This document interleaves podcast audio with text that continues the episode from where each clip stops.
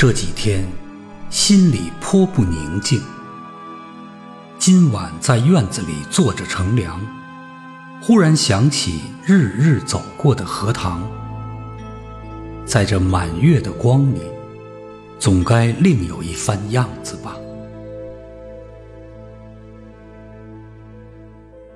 月亮渐渐地升高了，墙外马路上孩子们的欢笑已经听不见了。妻在屋里拍着闰儿。迷迷糊糊地哼着民歌，我悄悄地披了大衫，带上门出去。沿着荷塘，是一条曲折的小梅屑路。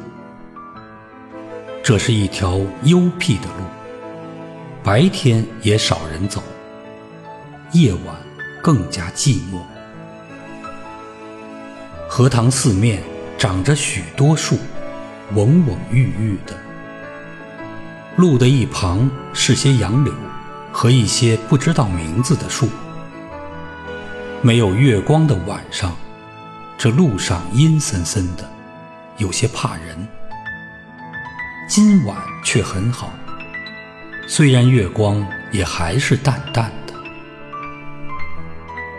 路上只我一个人。背着手踱着，这一片天地好像是我的，我也像超出了平常的自己，到了另一世界里。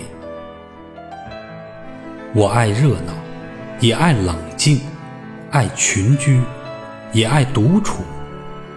像今晚上，一个人在这苍茫的月下，什么都可以想，什么都可以不想。便觉是个自由的人。白天里一定要做的事，一定要说的话，现在都可不理。这是独处的妙处。我且受用这无边的荷香月色好了。曲曲折折的荷塘上面，迷望的是甜甜的叶子。叶子出水很高，像亭亭的舞女的裙。层层的叶子中间，零星的点缀着些白花，有婀娜的开着的，有羞涩的打着朵的，正如一粒粒的明珠，又如碧天里的星星，又如刚出浴的美人。微风过处。送来缕缕清香，仿佛远处高楼上渺茫的歌声似的。这时候，叶子与花也有一丝的颤动，像闪电般，霎时传过荷塘的那边去了。叶子本是肩并肩密密的挨着，这便宛然有了一道凝碧的波痕。叶子底下是脉脉的流水，遮住了，不能见一些颜色；而叶子却更见风致了。月光如流水一般，静静地泻在这一片叶子和花上。薄薄的轻雾浮起在荷塘里，叶子和花仿佛在牛乳中洗过一样。又像笼着轻纱的梦。虽然是满月，天上却有一层淡淡的云，所以不能朗照。但我以为这恰是到了好处。酣眠固不可少，小睡也别有风味的。月光是隔了树。照过来的，高处丛生的灌木，落下参差的斑驳的黑影，俏愣愣如鬼一般；弯弯的杨柳的稀疏的倩影，却又像是画在荷叶上。塘中的月色并不均匀，但光与影有着和谐的旋律，如梵阿铃上奏着的名曲。荷塘的四面，远远近近，高高低低，都是树，而杨柳最多。这些树将一片荷塘重重围住，只在小路一旁露着几段空隙，像是特为月光留下的。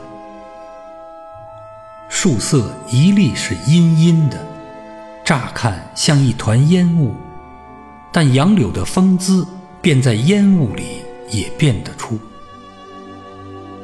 树梢上隐隐约约的是一带远山，只有些大意罢了。树缝里也露着一两点路灯光，没精打采的，是可睡人的眼。这时候，最热闹的要数树上的蝉声和水里的蛙声。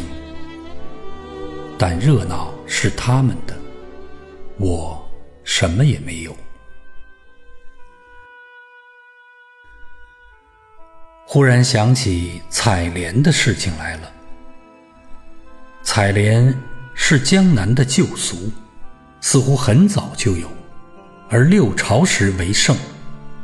从诗歌里可以约略知道，采莲的是少年的女子，他们是荡着小船，唱着艳歌去的。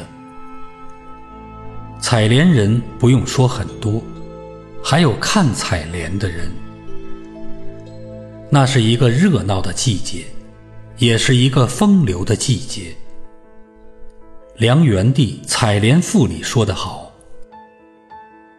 于是妖童怨女，荡舟新许，一首徐回，兼传语悲。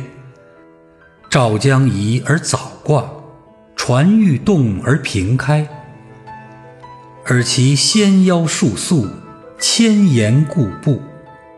下使春鱼，叶嫩花出，恐沾裳而浅笑，为轻船而敛居。可见当时西游的光景了。这真是有趣的事，可惜我们现在早已无福消受了。于是又记起《西洲曲》里的句子：“采莲南塘秋，莲花过人头。低头弄莲子，莲子。”清如水。今晚若有采莲人，这儿的莲花也算得过人头了。只不见一些流水的影子是不行的，这令我到底惦着江南了。这样想着，猛一抬头，不觉已是自己的门前。